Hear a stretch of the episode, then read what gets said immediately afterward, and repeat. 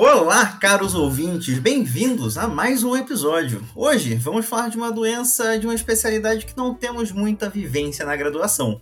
O assunto de hoje é epistaxe, ou o famoso nariz sangrando. E vamos ser sinceros, Apesar de otorrino ser pouco visto na graduação, dentro do pronto-socorro, queixas relacionadas à especialidade são bem comuns, seja por epistaxe, tontura, dor de ouvido, sinusites e por aí vai. Se você ouviu o episódio de vertigem, por exemplo, sabe que labirintite não é uma doença crônica e que a maioria das labirintites por aí diagnosticadas muito provavelmente não são. E aí a gente fica nesse limbo da medicina, onde queixas comuns recebem pouca, pouca atenção e a gente acaba por não dar o melhor atendimento possível para o nosso paciente. E por isso, hoje vamos abordar epistaxe. Para você ter noção, epistaxe acontece em até 60% da população geral, mas menos de 10% dos casos vão parar em um pronto-socorro, e a maioria é autolimitada. Mas e quando não é? E quando o médico realmente precisa fazer alguma coisa? O que fazer?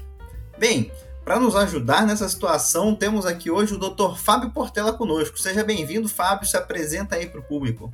Obrigado pelo convite, Adriel. Eu me chamo Fábio, sou colega de turma na graduação da Adriel. Fiz toda a minha formação aqui na Unicamp também. Fiz graduação, residência em otorrino, estou é, terminando o mestrado e fiz o fellow em rinologia. É um prazer estar aqui no seu podcast. Muito bom, Fábio. Vamos lá então. Eu acho que a gente pode falar aqui de dois tipos de paciente que chegam com o nariz sangrando. Vamos falar primeiro do paciente que chega com um sangramento, entre aspas, tranquilo. E por tranquilo eu quero dizer que ele chega pela porta com a ficha azul ou verde, um paciente menos grave, que anda sozinho, que conversa, que protege via aérea. Ou seja, um paciente que eu tenho tempo de ver, conversar e examinar esse paciente. Então, de frente a esse paciente com o nariz sangrando e de boa, o que, que eu preciso me atentar na anamnese dessa pessoa? É, a sua anamnese é, deve ser direcionada para tentar identificar uma possível causa da epistaxe e também outros fatores que podem estar tá agravando esse sangramento. Então é interessante que você atente para possíveis causas locais, como trauma, é, se o paciente usou alguma medicação nasal, é, uso de cocaína também, que é uma causa comum, corpo estranho nasal, aí principalmente é, na faixa etária pediátrica, e também se existe alguma condição sistêmica, como coagulopatias ou uso de alguma medicação que pode interferir na coagulação, né? Nem sempre você vai conseguir identificar uma causa, né? As epistaxes podem ser autolimitadas também. Né? Então, acho que é válido você também investigar se o paciente já tinha alguma comorbidade nasal, né? alguma queixa nasal prévia ao sangramento, se esse sangramento é recorrente ou não, e também se o paciente fez cirurgia, né? tem história de uma cirurgia nasal nos últimos dias. Entendi. E aí, Fábio, a gente sabe também que existe dois tipos de epistaxe, né? Anterior e a posterior. Quando o meu paciente chega, eu já consigo diferenciar o que é meu pistache anterior e posterior? Assim, esse paciente chegou de boa. Eu já consigo olhar e falar, ah, isso é uma anterior, isso é uma posterior ou não? É, exatamente. Essa divisão, na verdade, ela é baseada na vascularização da cavidade nasal, ou seja, no, sítio anatômico de onde se origina esse sangramento. Né? As epistaxes ditas anteriores são as mais comuns, né? E como o próprio nome diz, elas vão ser localizadas na parte mais anterior e inferior do septo. Né? Essa região é onde fica o plexo de Kieselbach, que na verdade é uma anastomose de ramos de diferentes sistemas arteriais. Né?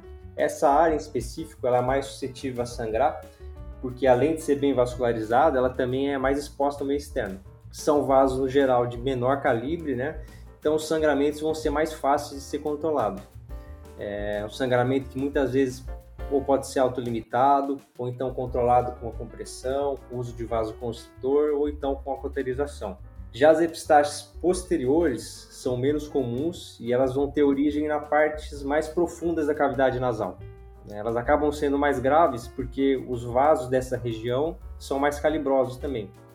Né? E no geral vai ser um paciente mais complicado, porque é, além de o sangue estar se exteriorizando pela cavidade nasal, geralmente também vai estar sangrando pela orofaringe. Então, é um paciente que tem maior chance de aspirar, um paciente que você vai ter maior dificuldade em examinar, em conseguir localizar o sangramento e também vai ter maior dificuldade em fazer hemostasia. Né? Então, o paciente da epistaxe posterior vai acabar sendo é, sintomas mais graves, sangramento mais volumoso, vai ser um pouquinho diferente.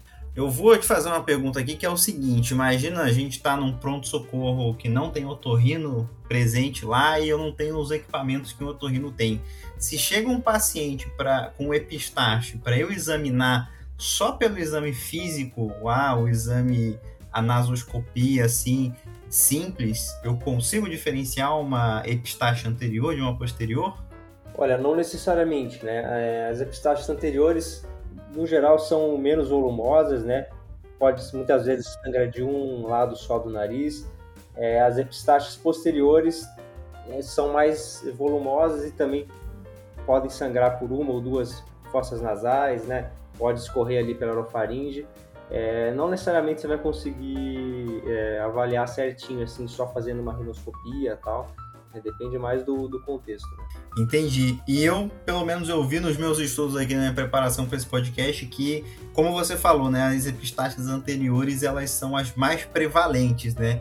Então, pelo que eu entendi, nesses pacientes, na sua maioria que vão chegar com uma epistaxe estão de boa, a princípio eu vou começar meu tratamento como se fosse uma epistaxe anterior mesmo, né?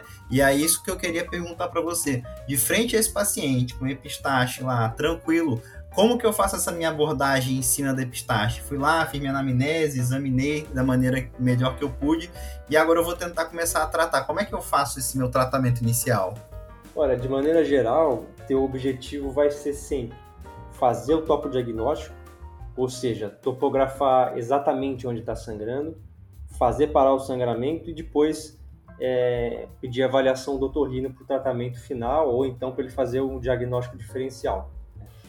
E aí depende, essa avaliação pode ser necessária de forma emergencial ali na hora, ou então pode, pode ser de forma ambulatorial, dependendo do caso. Né? E assim, para te responder essa pergunta, né, como que seria a abordagem inicial, é importante a gente deixar claro justamente aquilo que você falou antes, né? Que uma situação é a ideal e a outra situação é o que ocorre no dia a dia. Vou te dar um exemplo. Se eu, otorrino, for fazer uma avaliação inicial eu vou levar o meu material comigo, então eu vou ter à disposição fotóforo, espéculo nasal, uma pinça específica para mexer no nariz. Se precisar, provavelmente eu vou ter um vaso constritor, vou ter ata, às vezes até uma ótica para fazer uma endoscopia nasal. Agora, outra situação é no dia a dia do pronto-socorro. Provavelmente a pessoa vai estar sozinha e não vai ter nada disso em mãos, né? Então a sua capacidade de fazer essa avaliação vai ficar é um pouco limitada, né? É, é uma situação fora do ideal. Né? Então, assim, de forma bem prática, pensando no dia a dia de quem trabalha no pronto-socorro, é, frente a um sangramento nasal, primeira coisa, pede para o paciente comprimindo, aqui a parte mais anterior, mais mole do nariz, para ele respirando pela boca. Enquanto isso, você faz uma anamnese bem direcionada e vai separando os materiais que você vai usar. Muitas vezes, só essa compressão já pode resolver ou diminuir bem o sangramento. Né? Então aí sim, você faz uma boa rinoscopia, é, faz horoscopia também, tenta localizar o sangramento. Né? Muitas vezes você não vai conseguir, é, porque a cavidade vai estar cheia de coágulo, porque vai estar sangrando muito. É, o que eu recomendo é você lave bem a cavidade, né? Isso é uma das primeiras coisas que eu faço né, de rotina. Lava bem o nariz, né? Você precisa tirar esses coágulos para poder fazer uma boa avaliação muitas vezes a origem do sangramento já parou. Ou seja, era uma epistaxe autolimitada, mas aqueles coágulos que ficam ali retidos na cavidade, eles ficam babando, meio que derretendo, sabe? E você fica com a impressão de que existe o sangramento ativo. Mas quando você vai lá, lava, tira os coágulos, você vai ver que na verdade não tem mais nada sangrando. Né? Então, para você fazer isso, você deixa separado o soro fisiológico, pega uma seringa de 20 ou se tiver de 60 ml melhor, né, um lençol só para o paciente não se molhar e dar uma cubarrinha para ele ficar segurando embaixo do queixo, para ele não se molhar e poder cuspir. Então, com a seringa, você vai lavar bem os dois lados, pedir para o paciente ficar com a boca aberta. Né? Se ele ficar com a boca fechada, o soro escorre pela faringe, né? ele pode engasgar. Então, pede para ele ficar com a boca aberta. Você lava devagarzinho as duas cavidades, né? Lembra que o importante não é você fazer pressão com o soro, é que você consiga fornecer um alto fluxo de soro. Né? Lembra também para você não mirar no meio, né? não mirar no septo, que é uma região que sangra mais, então você não quer causar mais sangramento. e lava bem, você vai ver que vai sair bastante coágulo e você vai conseguir fazer uma melhor avaliação. Então, uma vez que você lavou, tirou os coágulos, faz uma boa rinoscopia e aí você deve prestar atenção justamente na área é, mais anterior inferior do septo, que é onde fica o plexo de Kselbach, que é o local mais comum de sangramento nas epistaxes anteriores. Né? Muitas vezes você vai conseguir ver um vasinho exposto, um ponto de sangramento. Isso pode ser facilmente controlado com uma cauterização com ata, por exemplo, mas é algo assim que normalmente você não tem à disposição e na prática quem vai acabar fazendo isso é o otorrino mesmo. Né? Nesses casos, o que você pode fazer? Coloca um algodão embebido com vasoconstritor, pode ser adrenalina, afim ou qualquer outro vasoconstritor. Coloca ali bem no local onde está sangrando, comprime um pouco. Ou então fazer um tampão menor com, com gás ou algum material hemostático. Agora imagina que você já fez tudo isso, não deu certo e ainda está sangrando. Né? Ou então você simplesmente não conseguiu localizar esse sangramento. Né? Você fez a endoscopia, lavou, não para de sangrar, você não sabe de onde está vindo, né? Então, nesse caso, você vai ter que fazer um tamponamento anterior, né? O que, que é isso? É basicamente você preencher toda a cavidade nasal com algum material, né? Você pode fazer isso com um tampão de dedo de luva, você pode fazer com uma gás embebida em pomada antibiótica, ou então com algum material hemostático, né? Tem vários aí, de alfuan, surgicel, merocel, esses materiais podem ser absorvíveis ou não absorvíveis, ou seja, o torrino vai precisar tirar depois. Mas também não é algo que sempre está à disposição. Né? Dessas formas mais tradicionais de tamponamento, eu particularmente não gosto muito da gase. Eu acho que ela é, acaba sendo muito áspera, ela é muito traumática. Né? Então, na hora que você colocar o tampão, principalmente depois, na hora que você for tirar o tampão, isso acaba machucando muito a mucosa. Então, provavelmente vai sangrar depois, eu, eu não gosto muito. Eu acho que vale a pena você aprender a fazer um tampão de dedo de luva, né? Porque ele acaba sendo um pouco menos traumático, ele é bem efetivo, é muito fácil de fazer, você consegue fazer em praticamente qualquer lugar e isso vai te salvar, vai te resolver a grande maioria dos casos de epistaxe no pronto-socorro. Né? Lembrando que nesses casos é, mais exuberantes, né, que você ou não conseguiu controlar bem o sangramento ou que você precisou fazer um tampão, já é interessante você já pedir uma avaliação mais precoce do otorrino, porque muitas vezes é ele que vai conseguir ir lá te ajudar e, e fazer o tratamento final. Muito bom. É, eu só queria esclarecer uma coisa aqui. Quando você falar para fazer a compressão para o paciente comprimir o próprio nariz no início do atendimento, e também quando você vai fazer a lavagem nasal, é com o paciente inclinado assim para frente também, né? Perfeito, isso, é bem lembrado. Paciente sentado, né? E inclinado um pouquinho para frente, exatamente isso. E eu achei interessante você trazer uma coisa aqui que, assim, eu já tinha em mente isso de falar para o paciente comprimir o nariz, só que na minha cabeça o raciocínio estava estruturado. Fui, atendi o paciente, fiz anamnese, examinei, depois eu pedi para ele comprimir o próprio nariz, porque, como você bem disse, né, às vezes o sangramento pode parar só com isso. Mas é interessante a gente já pedir o paciente entrou com o nariz sangrando, você já pede para ele comprimir o nariz enquanto você vai fazendo sua anamnese, né? E aí você já está ganhando tempo de compressão.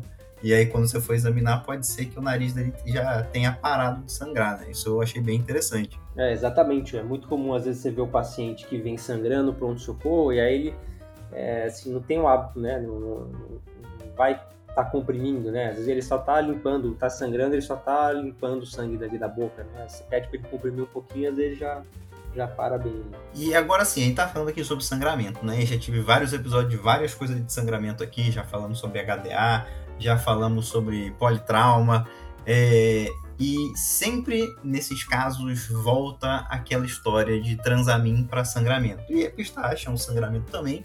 Então eu queria saber, Fábio, transamin para epistaxe eu faço também? É, aí você tocou num ponto que é realmente bem controverso, né? O transamin, o ácido tranexâmico, você pode usar ele de forma sistêmica ou então tópico, né? Aplicar direto no, no local de sangramento. E a literatura acaba sendo um pouco confusa em relação a esses resultados, né? Tem estudos que são favoráveis ao uso e outros que não são favoráveis, né? E o que a gente vê é que a conduta acaba variando bastante entre os médicos, né? A gente vê essa mesma discussão não só nas epistaxes espontâneas, né? A gente vê essa discussão também em relação à cirurgia nasal, né? Se usa de forma profilática, de rotina, né? Tem serviços que usa de rotina no intraoperatório, tem serviço que já pede para o paciente ir tomando é, o transamin oral no pré-operatório e mantém alguns dias no pós. Aqui especificamente a gente não faz de rotina, né? a gente acaba usando só quando sangra muito no intraoperatório mesmo. Mas isso é tudo muito discutível, né? Esse mês, é, inclusive, acabou de sair um ensaio clínico randomizado do grupo de Stanford, e o que eles viram é que você usar o transamin no intraoperatório não muda em nada o sangramento pós-operatório. Né? Então também é bem discutível. Acho que assim, no geral, como uma droga que tem um baixo risco, tem poucos efeitos colaterais, se o paciente não tiver contraindicações, a gente acaba fazendo mais nos casos em que são sangramentos mais volumosos, ou então aqueles que você está com maior dificuldade de controlar, nos, aqueles sangramentos que são mais é, difusos da mucosa, então, em situações especiais, assim. Muito bom, acho que é sempre importante falar de transamin, porque todo emergencista adora saber sobre o transamin, né? Sangrou transamin, mas nem sempre é bem assim. É, e vamos dizer então que eu fui lá, examinei o paciente, fui pedir para ele comprimir, continuou sangrando, fiz a lavagem, examinei, segue sangrando. É, aprendi a fazer um tampão lá com dedo de luva, coloquei numa, na narina que estava sangrando depois de fazer tudo isso, continua sangrando. Fiz as medicações também, decidi ou não fazer transamin. O que, que eu faço agora? Olha, se mesmo assim, se mesmo o paciente estando bem tamponado, dos dois lados e ainda estiver sangrando, principalmente pela boca, né, pela orofaringe, você vai pedir para ele fazer horoscopia, vai ver o sangue escorrendo pela garganta, aí provavelmente se trata de uma epistaxe posterior. Né? Nesses casos, o que você deve fazer? Além do tamponamento anterior, é o tamponamento posterior também. Né? Por tamponamento posterior, a gente usa uma sonda Foley. Né? Você então insere ela pela cavidade nasal, é, faz a, a, trajetória paralela ao assoalho da cavidade, até você atingir a orofaringe. Né? Então, você vai conseguir ver a ponta da sonda pela horoscopia. Né? E aí, quando você vê a ponta, você insufla o balonete com água destilada faz uma traçãozinha, né? E quando você sentir resistência é porque ela encaixou na rinofaringe. Aí você vai lá e insufla mais um pouquinho, né? No geral, ali por volta de uns 12, 15 ml, né? Esse tampão ele tem que ficar bem acoplado ali na rinofaringe, ele tem que ficar com uma certa tração anterior. E, esse acaba sendo um problema também, porque você tem o risco de fazer isquemia das estruturas nasais, né? principalmente aqui das estruturas moles anteriores, né? Da, do septo cartilaginoso, da asa nasal, que se isso acontecer, né? imagina uma necrose dessa região, isso é uma consequência estética e funcional terrível. Né? Então, uma vez que você colocou o tampão posterior, é fundamental que você, de horas em horas, né, de tempo em tempo, você mude o local de fixação para você não ficar fazendo pressão em um único ponto, né, para não levar a isquemia e necrose dessa região.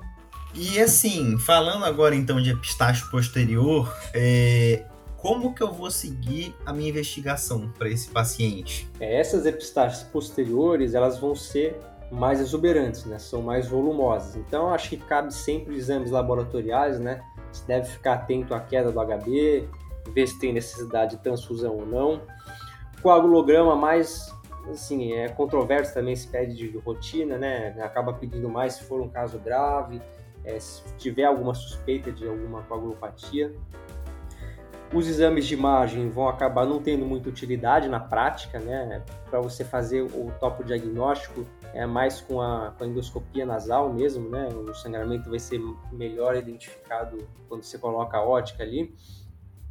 Então, depois que você controlou o sangramento, né, fez o tampão antero-posterior, antero-posterior, o ideal é você já solicitar uma avaliação do otorrino, porque aí ele vai seguir o caso, já vai preparado para tirar o tampão, né, se, se chance grande de voltar a sangrar, é, já vai preparado para fazer endoscopia nasal e ele sabe que nesses casos vai existir uma chance maior do tratamento ser cirúrgico. Né? Muitas vezes epistaxes posteriores acabam no centro cirúrgico. Eu lembro que eu tinha estudado há um tempo atrás que epistaxe posterior era basicamente um sinônimo de você pedir uma anjo TC de cervical ali, porque para você ver até ramos de carótida, mas eu, pelo que eu estou entendendo, então nem sempre é assim.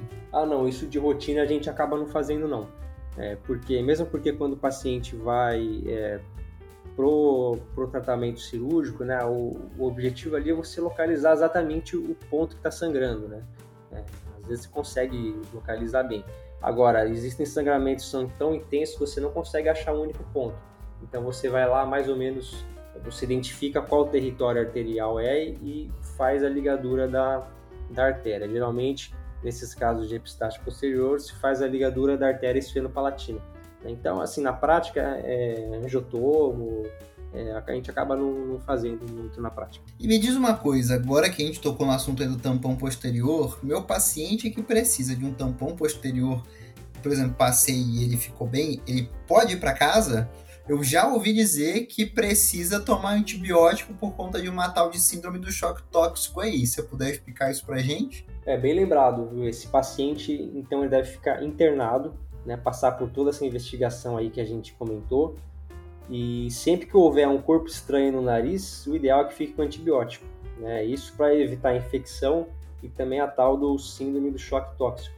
É uma condição rara, mas é grave que evolui rapidamente e acontece, na verdade, por ação de toxinas que são produzidas por bactérias, né? geralmente gram-positivas, né? aqui com destaque na cavidade nasal para o Staphylococcus. Né? Então, sempre se colocar um tampão, lembrar de deixar com antibiótico também.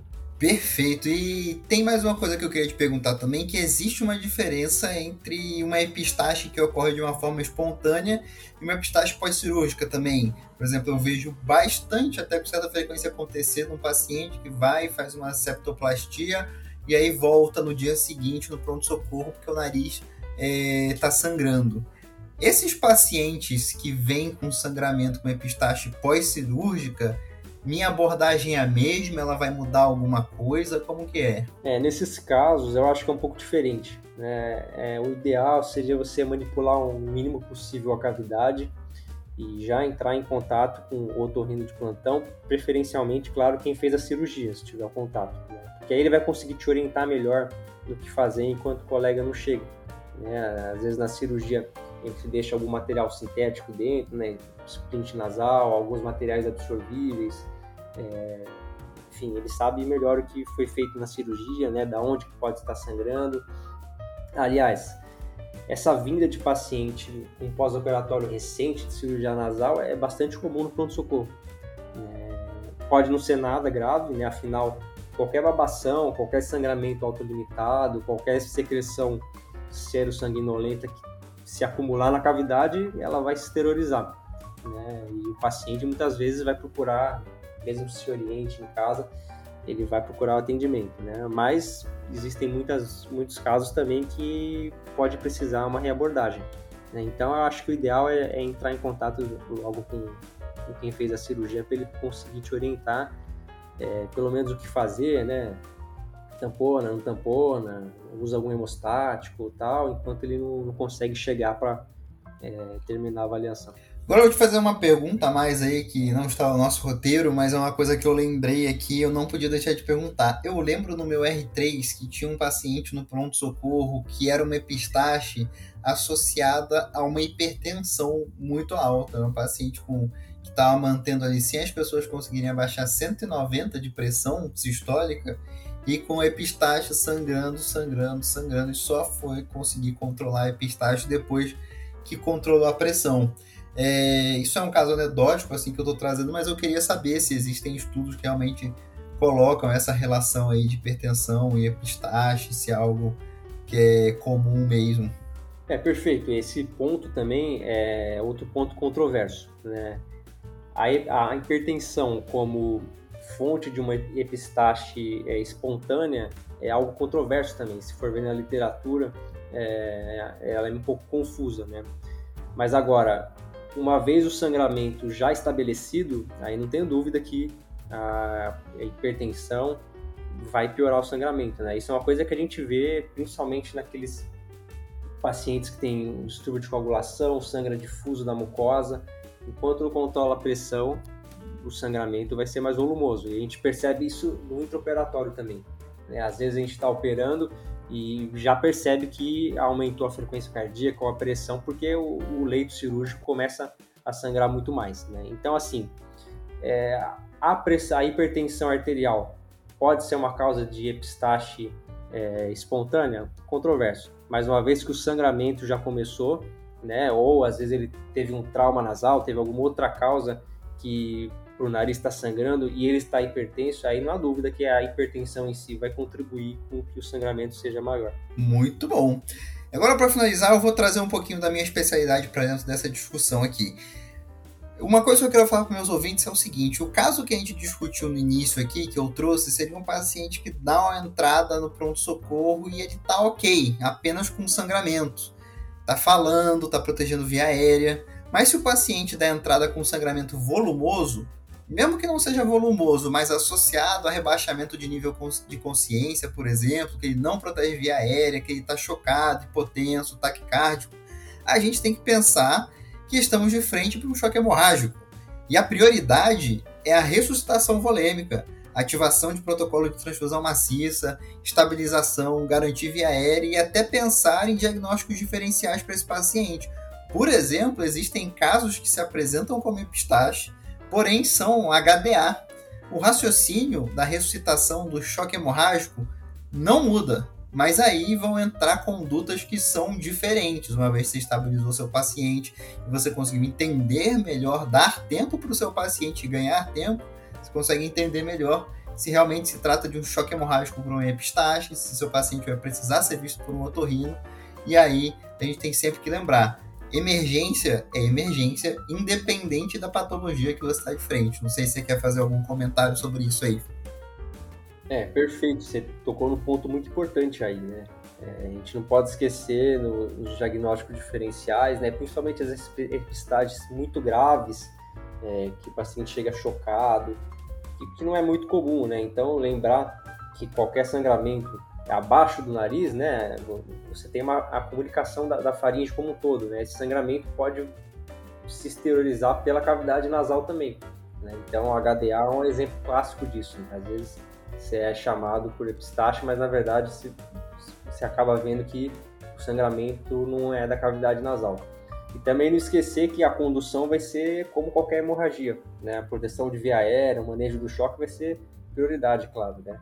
E na maioria dos casos é, são casos tranquilos, né? Mas eventualmente você pode se deparar com um quadro mais grave. Muito bom, Fábio, hein? Eu quero te agradecer por ter realizado esse episódio. Estava querendo gravar episódio de Epistache desde que eu comecei o podcast há dois anos atrás e finalmente consegui realizar esse sonho. Queria saber se você tem algum comentário final sobre o assunto e obrigado aí mais uma vez. Não, eu que agradeço, Adriel. É, assim, eu acho que das urgências otorrinolaringológicas, né, epistaxe deve ser uma das mais frequentes, mais comuns, né? Então, se você trabalha com frequência na emergência, fatalmente você vai se deparar com os casos mais graves.